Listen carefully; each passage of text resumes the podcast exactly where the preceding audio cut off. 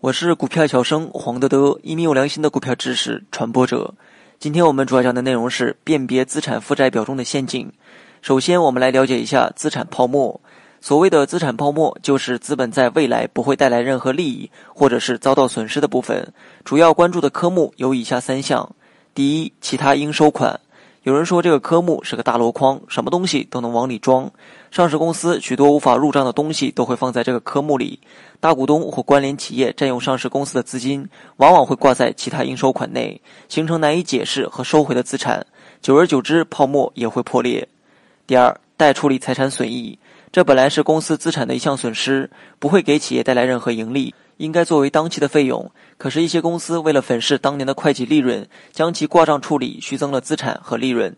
第三，长期代摊费用，摊销的含义实际上是会计理论中虚构出来的一个概念，其目的是更准确的体现企业资本支出对未来的影响。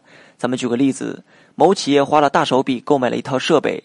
而用于购买设备的资金平摊到这个设备使用年限中的每一年，平摊之后就不会出现购买当年费用突增、利润巨减的一个现象，使得企业的损益表更加平滑。这个科目也经常在房地产公司被称为利润调节器。根据谨慎性原则，公司在售楼前发生的管理费用、财务费用应该计入本年度的损益，而开发商往往将其计入长期待摊费用，在售楼开始的年度分期摊销，虚增了当年的资产。最后还需要了解一下，企业不同负债质量也是有区别的。比如银行贷款和应付账款性质一刚一柔，前者是到期要偿还的，而后者到期是比较容易延期的。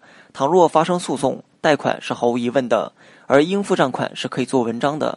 不同来源的负债对企业的影响也大不相同。最后，我们再来了解一下资产负债表趋势、结构、比率的分析。第一，应收账款周转率存在问题。许多上市公司本身没有销售部门，产品出厂之后直接转到总公司并做销售处理，形成了零库存。实际上，产品并没有真正销售出去。有的上市公司百分之八十到九十采购也是从总公司购进的。大股东为了粉饰上市公司的报表，可以调节上市公司的应收账款周转天数、资产周转率等等。第二，流动比率、速动比率存在问题。由于国内企业信用普遍低下。应收账款形成坏账的可能性也较大，而企业又没有严格按照比例计提坏账准备。上市公司还可以通过同量增减流动资产、流动负债来控制流动比率、速动比率。比如年底加紧回收应收账款并偿还应付账款，来改善时点上的流动性。好了，本期节目就到这里，详细内容你也可以在节目下方查看文字稿件。